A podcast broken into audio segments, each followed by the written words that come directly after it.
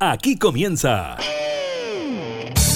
La Cámara en la Radio, edición Teletrabajo. Una revisión de la agenda legislativa de las diputadas y diputados, con la conducción de la periodista Gabriela Núñez. Información, música y actualidad en La Cámara en la Radio, edición Teletrabajo, por Radio Cámara de Diputadas y Diputados de Chile.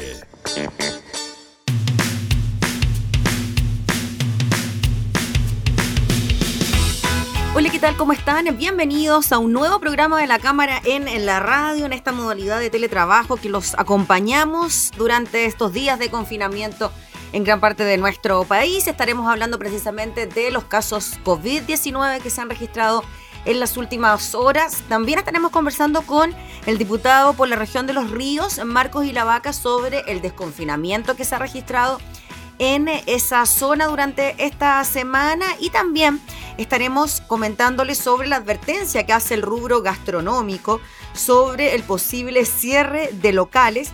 Claramente están pasando por una crisis bien importante y también estaremos revisando cómo ha afectado el COVID-19 a las Fuerzas Armadas en cuanto al número de casos. Iniciamos la cámara en la radio Teletrabajo. quieras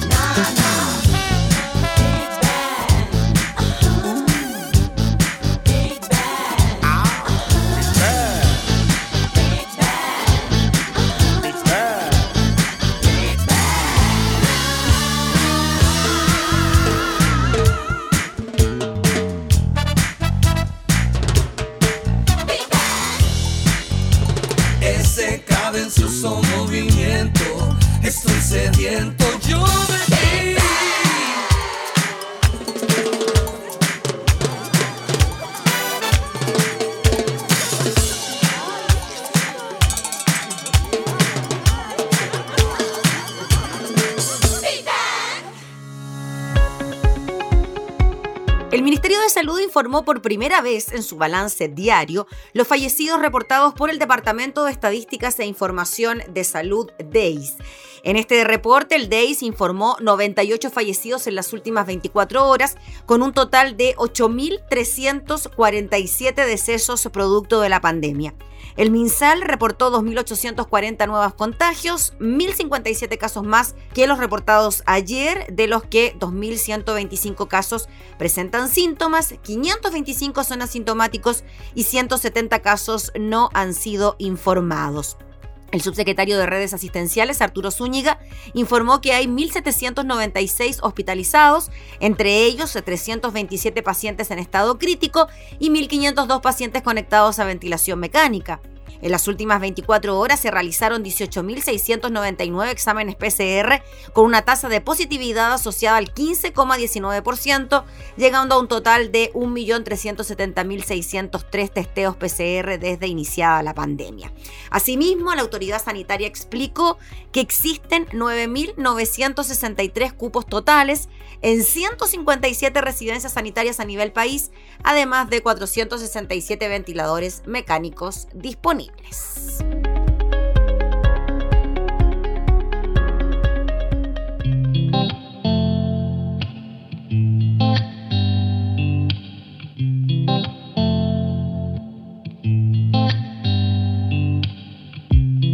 El gobierno me quiere ignorante y mi jefe me quiere tranquilo. Mi padre me quiere ingeniero pa' que no me falte efectivo. La poli me quiere volante pa' quitarme lo que he traído. Pero tú simplemente me quieres tal como soy.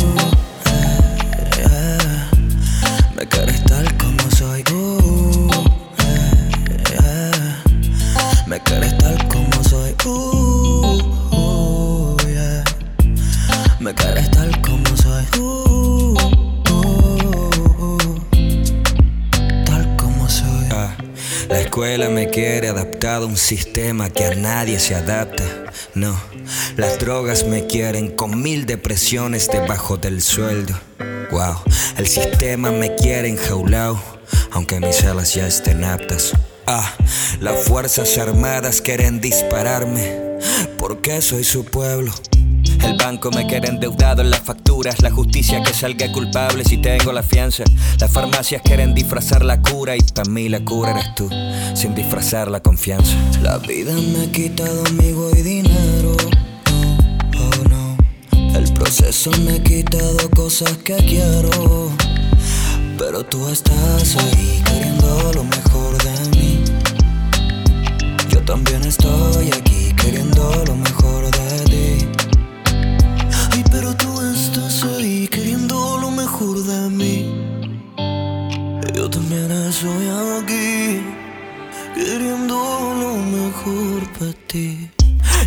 viejo en Chile es un pecado capital y aún así tú quieres envejecer conmigo aquí. Vivir en Chile cuesta un ojo de la cara, literal, y aún así tú solo tienes ojos para mí. Porque eres para mí, porque me haces bien, porque eres la lotería y la flor del loto también. Porque cuando todo está mal y me invade la pena, tú eres mis audífonos en una micro llena.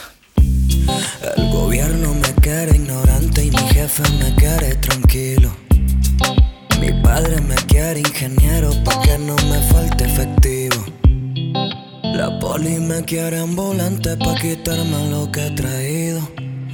Pero tú simplemente me quieres tal como soy. Uh.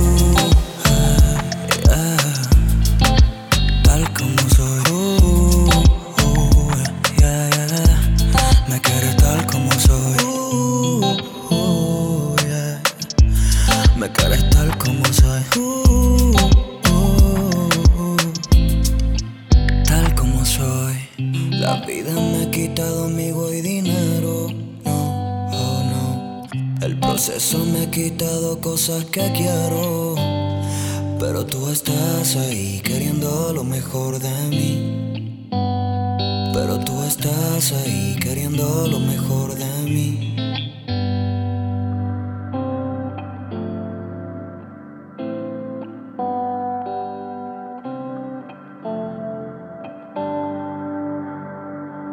La cámara en la radio.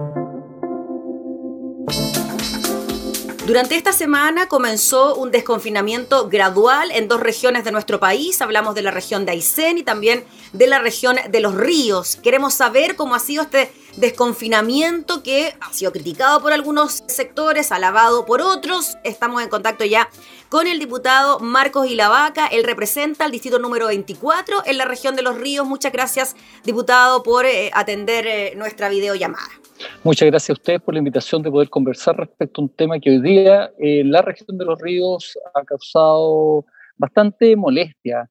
Molestia porque en definitiva eh, las cifras que hoy día maneja la región son bajas y es un parte del patrimonio, del esfuerzo de muchos ciudadanos que en definitiva han puesto de todo para que eh, no aumenten los contagios. Las autoridades municipales creo que han adoptado políticas correctas en orden a controlar y a poner la atención primaria a disposición del enfrentamiento a la pandemia y eso ha implicado que los números de contagios sean bajos, el número de fallecidos sean bajos y que muchas veces desde Santiago se trasladen pacientes graves a las unidades críticas de, de la región.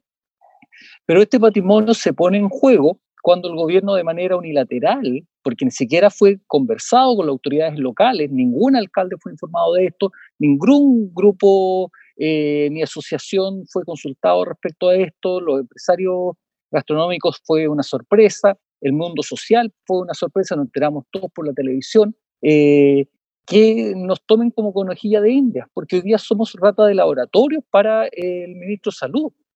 Eh, creo que hoy día, cuando entramos al, recién al invierno, un invierno que en el sur de Chile es muy duro, con niveles de lluvia eh, súper alta, con fríos extremos, no corresponde que se esté jugando con la salud pública de la región eh, no, corresponde que nos tengan de punta de lanza eh, para ver si es que más adelante se puede llevar adelante el desconfinamiento en, otro, en otra región del país. Fíjese, diputado Ilavaca, que también conversé con diputados por Aysén por este mismo tema del desconfinamiento. Y me decían algo bien particular y bien singular. Me decía, hay restricciones para cines, para teatros, para centros comerciales, y en Aysén al menos no tenemos ni cines, ni teatro, ni centros comerciales. Lo mismo, instrucciones para prácticas deportivas al aire libre, y me decían, acá en Aysén está nevando. O sea, como que no había relación entre las medidas anunciadas por la autoridad central con las mismas realidades regionales. ¿Pasaría lo mismo en los ríos, diputado y la vaca? No, en el caso de los ríos tenemos, a ver, nosotros estamos acostumbrados a vivir bajo la lluvia, es decir, nosotros desarrollamos actividades del aire libre permanentemente bajo la lluvia.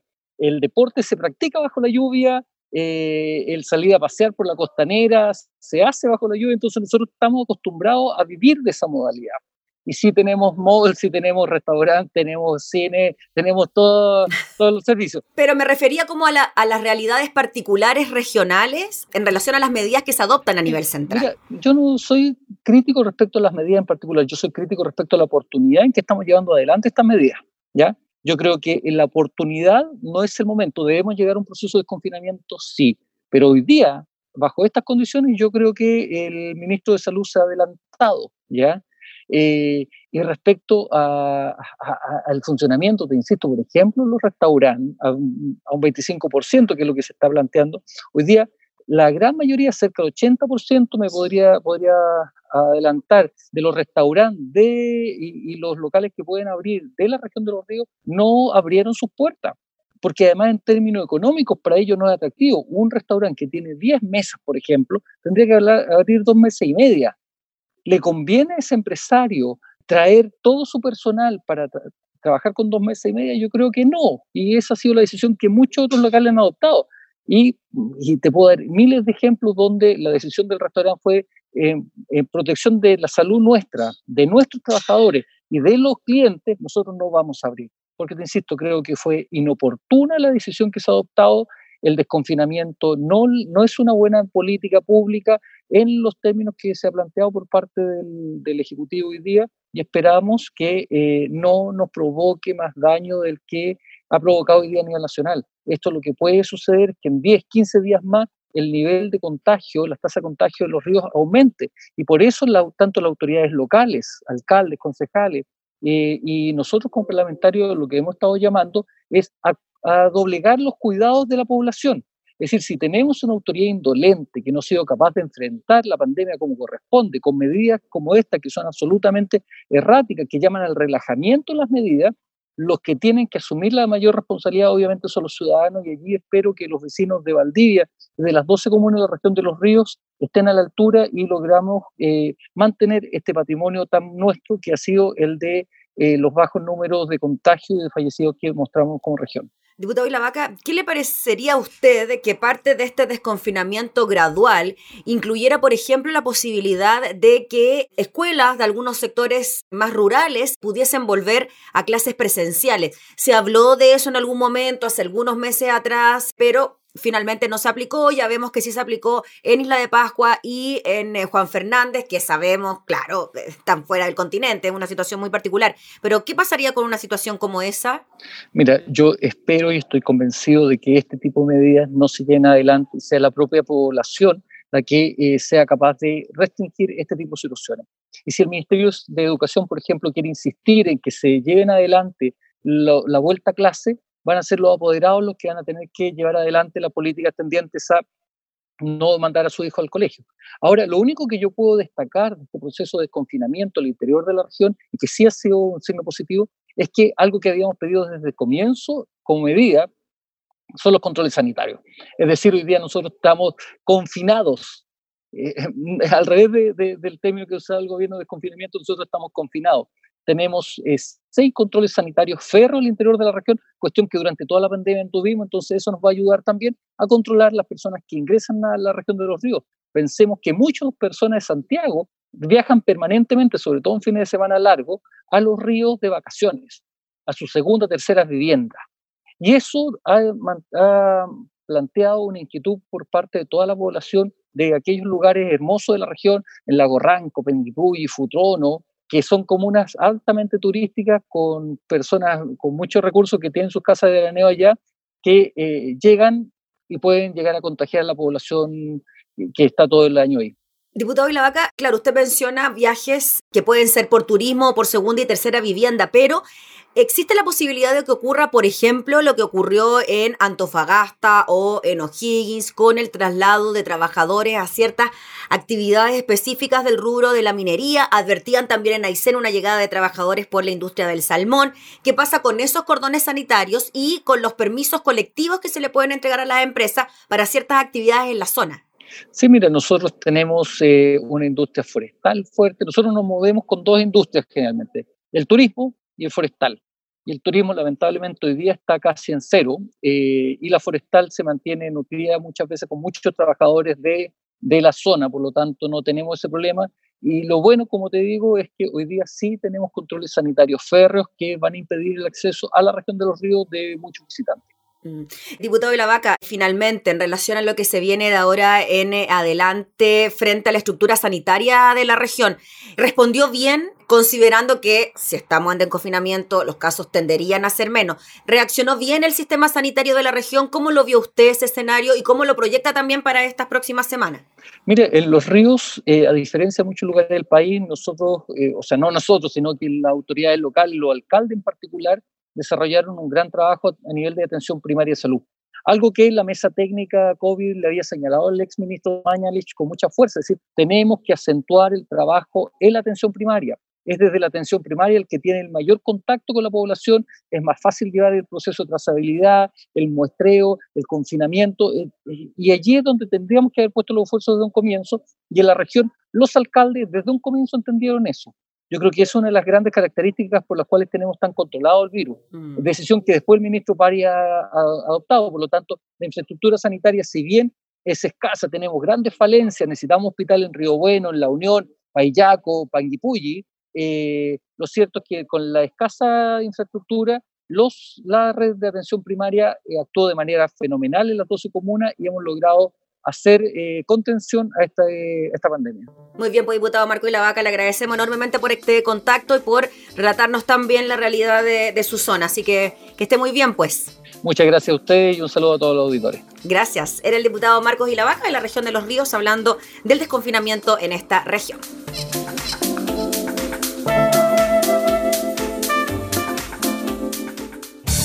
Estás escuchando La Cámara en la Radio, edición Teletrabajo. Con la conducción de la periodista Gabriela Núñez.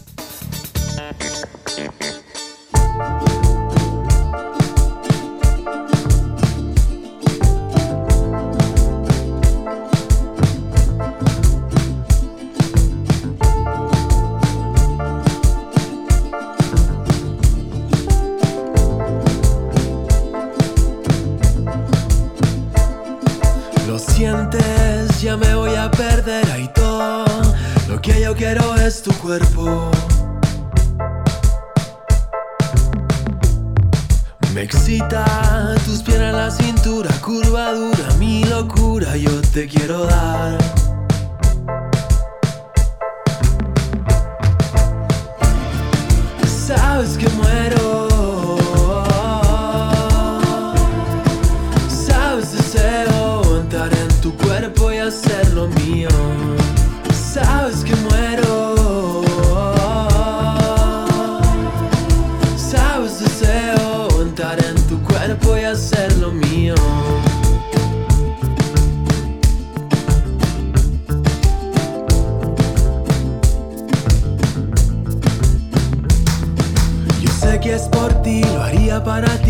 Buscarás a encontrar, tirarte en todas partes lo que quieras.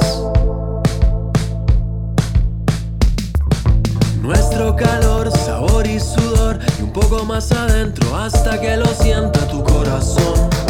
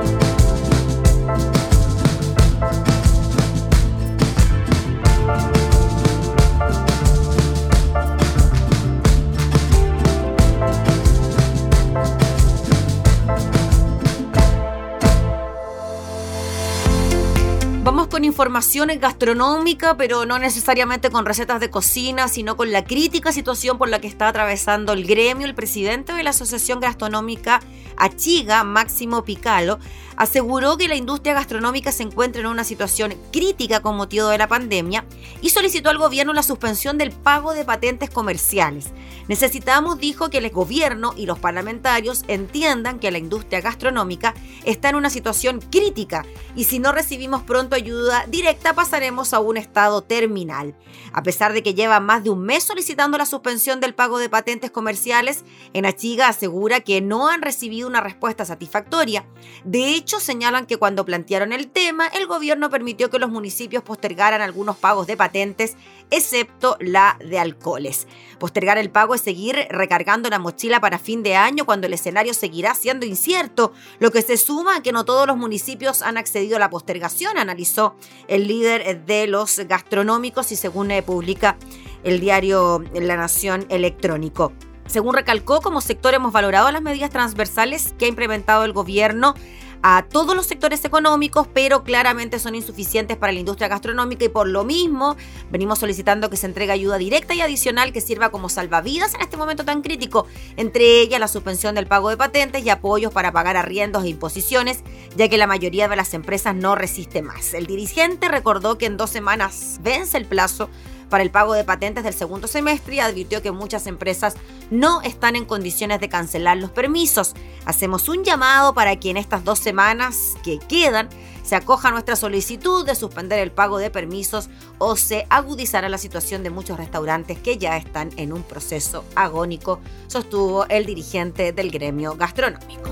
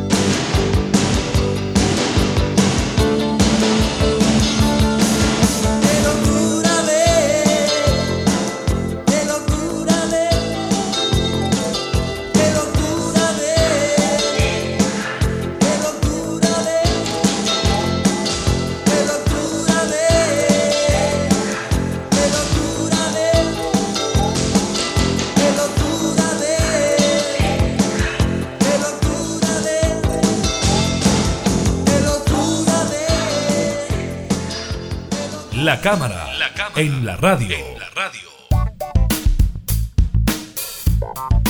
Vamos con algunos datos que tienen que ver con los contagiados en el área de la salud, también en las Fuerzas Armadas. En cuatro meses, 13.728 trabajadores de la salud se han contagiado de COVID-19 en el país, de acuerdo al reporte de la Subsecretaría de Redes Asistenciales del 3 de julio. De ellos, hay 2.657 que son personal no asistencial, como administrativos o auxiliares de aseo.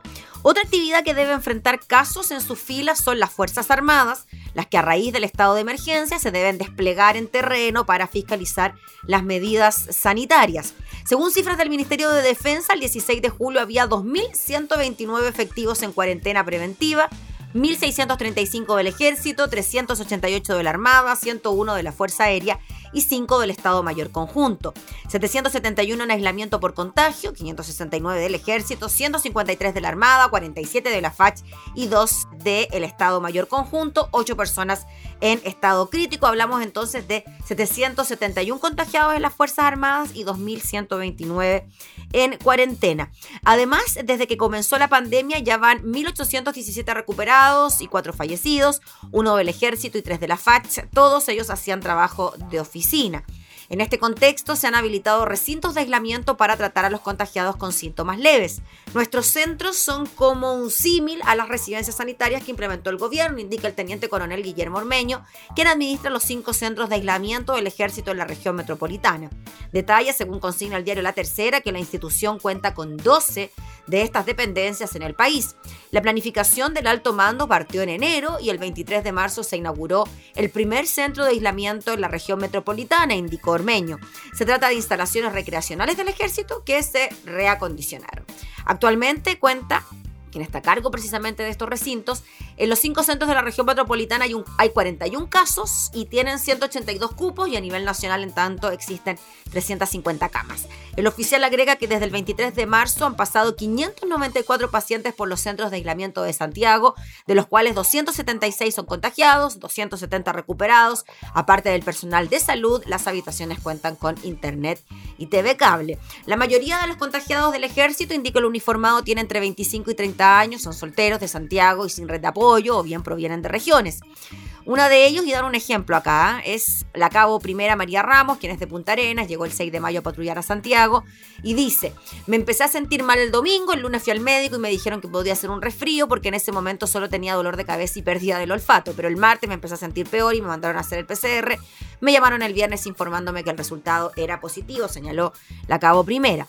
Añade que nosotros estamos expuestos, es el riesgo como militares, al estar patrullando en la calle, terminales, hospitales, pienso que así me contagié. Otro de los pacientes del mismo centro es el cabo Ángelo Miranda, quien fue trasladado al recinto el 8 de julio, también de Punta Arenas. Pese a que desconoce cómo se contagió, dice que uno tiene distintas misiones, patrullaje nocturno, de día, entrega de cajas, y varias personas de la compañía que habían dado positivo estaban dentro de mi sección. Según el ministro de Defensa, Alberto Espina, los contagios provienen de la irresponsabilidad de quienes no respetan las cuarentenas ni el distanciamiento físico. La ciudadanía debe entender, dijo el ministro, que las Fuerzas Armadas son aliados de los chilenos para luchar contra el COVID, por eso hago un llamado para que actúen con responsabilidad.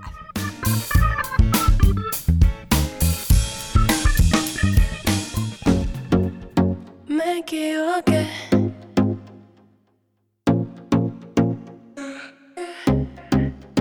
Me equivoqué y caí otra vez. Fue inevitable enredarme en tu piel. Sé que te dije que no iba a volver, pero las ganas me hicieron perder.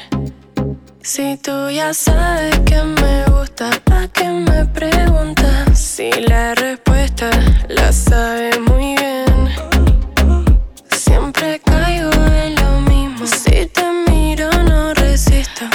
Esos ojos de niño cruel.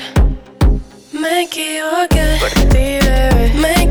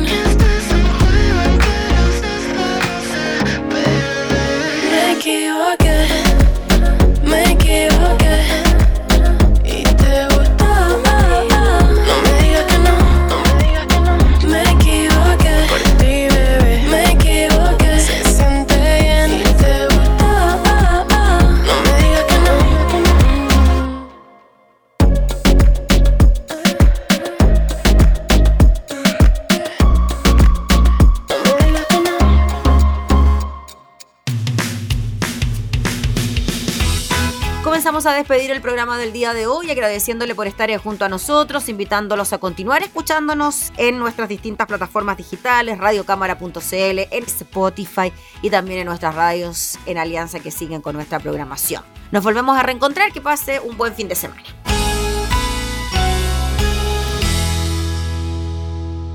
Hemos presentado La Cámara en la Radio, edición Teletrabajo una revisión de la agenda legislativa de las diputadas y diputados, con la conducción de la periodista Gabriela Núñez.